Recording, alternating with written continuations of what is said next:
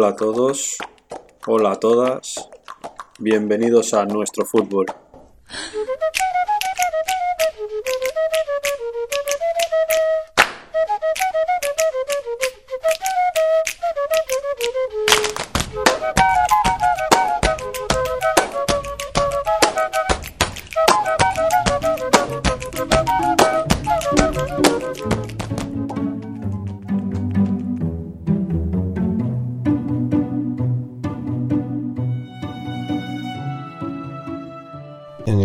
Se ha vuelto determinante el aspecto condicional para llegar a primera división o competir en el máximo nivel.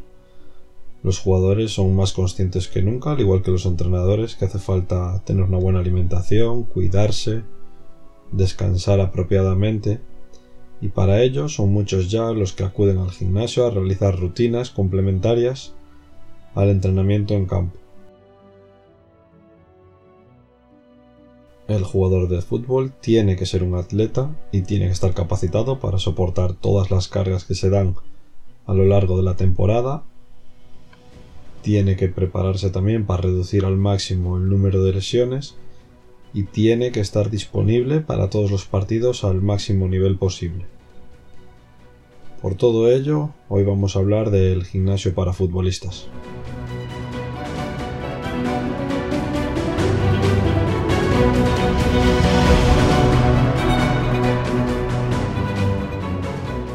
Primer lugar, antes de entrar al gimnasio debemos marcar los objetivos para los que se inicia una rutina.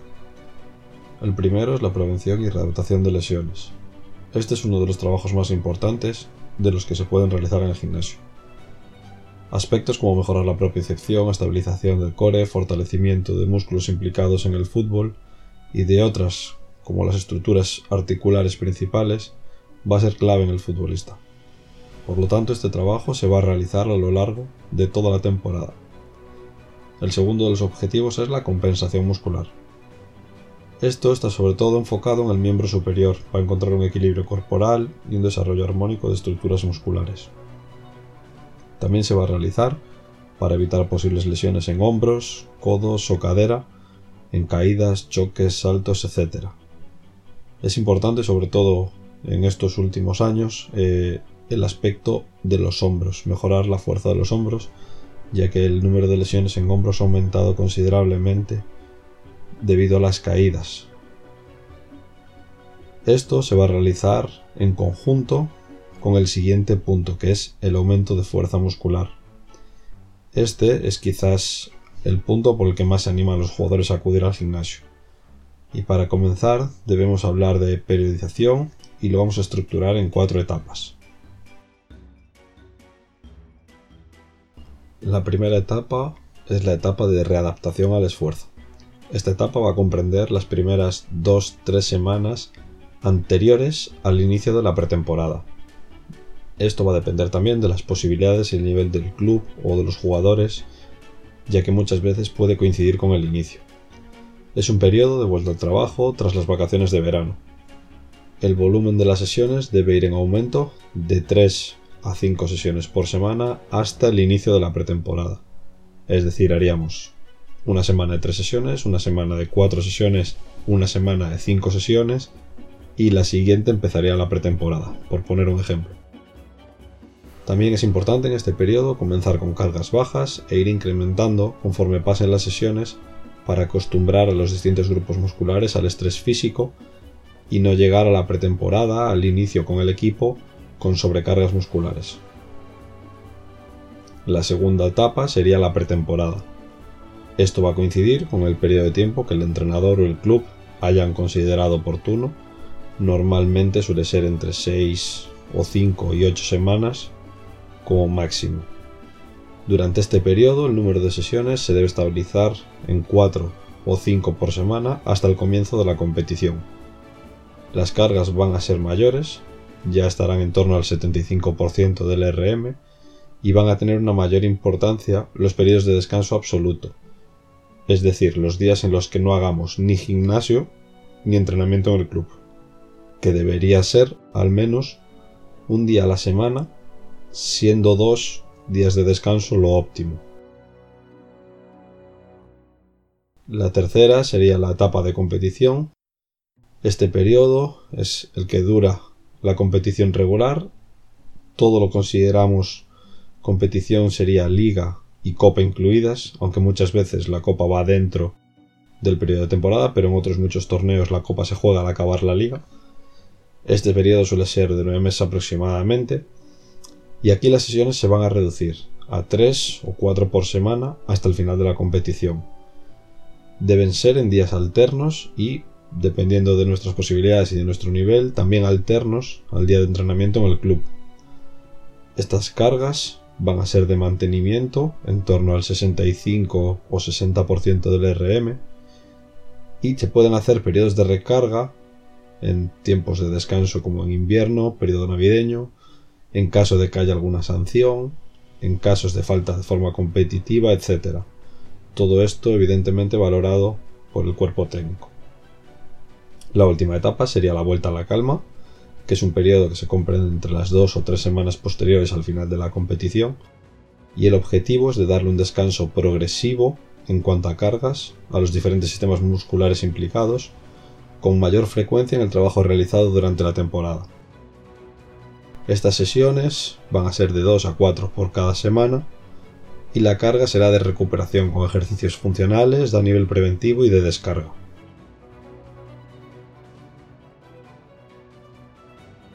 Cabe decir que con esta estructuración de las cargas en el fútbol no buscamos picos de forma, como ya vimos en, el anterior episodio de la planificación semanal, ya que los consideramos poco útiles y el objetivo final es que el futbolista rinda a nivel óptimo todos los fines de semana durante nueve meses de competición.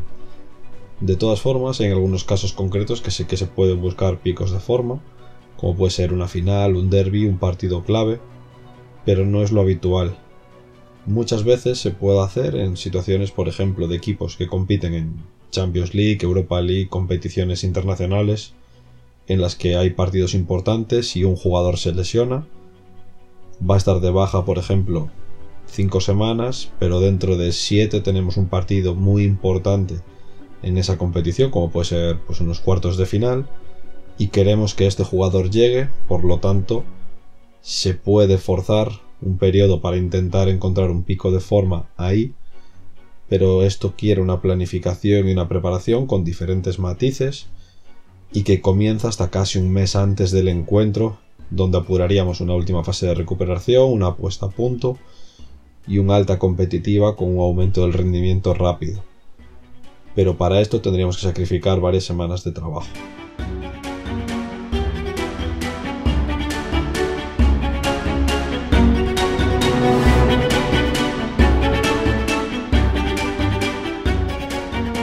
Segundo lugar, tenemos que pensar en el tipo de esfuerzo al que nos vamos a enfrentar. En el fútbol, los músculos implicados son principalmente los de miembro inferior, pero no son los únicos. Es por ello que los ejercicios deben ser de carácter multiarticular preferentemente y a poder ser implicando pues miembro superior y también core. Estos ejercicios podemos dividirlos en dos grupos, los de peso libre y los de máquina. En peso libre, pues por poner algunos ejemplos, la sentadilla con un press militar, split con mancuernas más ejercicio de bíceps, peso muerto rumano, buenos días, etc. En máquina tenemos el curve femoral, extensión de piernas, elevación de talones, aductores, aductores, etc. Por último, en tercer lugar, debemos mencionar el tipo de rutina a escoger. Aquí nosotros creemos que la mejor de todas es la full body debido a que puede relacionarse mejor con el fútbol y la transferencia de los ejercicios es mayor. Además de compensar tronco y miembro superior, puede distribuirse también de forma más equitativa durante la semana, sin perder trabajo de sistemas musculares concretos en los días de descanso, como nos sucedería por ejemplo con una rutina de tipo Wader. Como algunos consejos básicos en esta rutina podemos destacar el primero, la alternancia entre miembro superior, miembro inferior y core. Es decir, trabajar primero miembro superior, un press banca, después un miembro inferior, con una sentadilla, y finalmente core, por ejemplo, un press palov.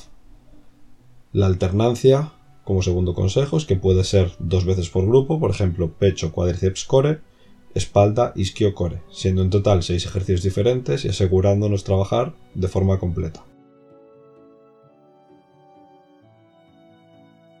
Como tercer consejo, los ejercicios suelen ser entre 6 y 8 y las series entre 3 y 5 con 12 repeticiones aproximadamente. El cuarto consejo es que el descanso entre series puede ser variable, de 1 a 2 minutos, ya que el esfuerzo y las demandas del fútbol también son variables, y entre algunos ejercicios el descanso se puede incluso omitir al ser grupos diferenciados, a pesar de que de forma pasiva algún músculo puede intervenir. Esto también nos ayudaría a aumentar la tasa metabólica. Como último consejo, las sesiones pueden finalizar con ejercicios de tipo cardiovascular, como la natación o la bicicleta por su menor impacto articular, ya que carrera pues realizaríamos en el entrenamiento del equipo, y el tiempo aproximadamente unos 30 o 45 minutos. Esto es todavía más importante si cabe para jugadores de un nivel más amateur o semiprofesional, ya que les ayudaría a aumentar su rendimiento a nivel cardiovascular por la cantidad y la calidad de las sesiones de entrenamiento.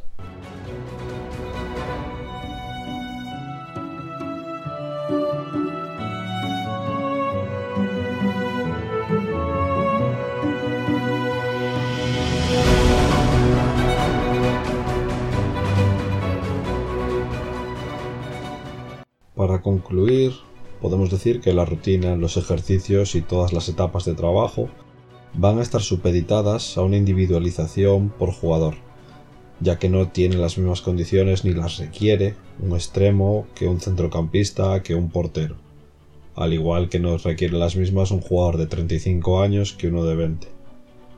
También va a depender del nivel del club, si tiene instalaciones propias, como pueda ser el gimnasio, los días de entrenamiento que que se hagan a la semana, ya que también sería diferente entrenar dos días a entrenar cinco. Y también se debe prestar atención a la correcta ejecución técnica de todos los ejercicios.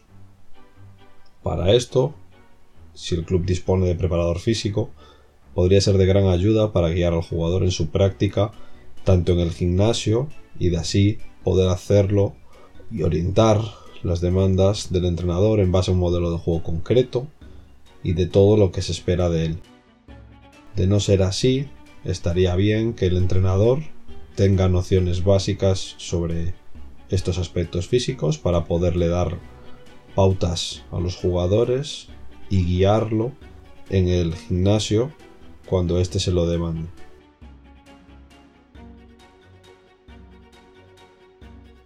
Finalizamos hoy con una frase de Thomas Edison que dice no hay sustituto para el trabajo duro. Muchas gracias a todos por estar ahí, por formar parte de nuestra comunidad, por formar parte de nuestro fútbol. Un saludo y hasta pronto.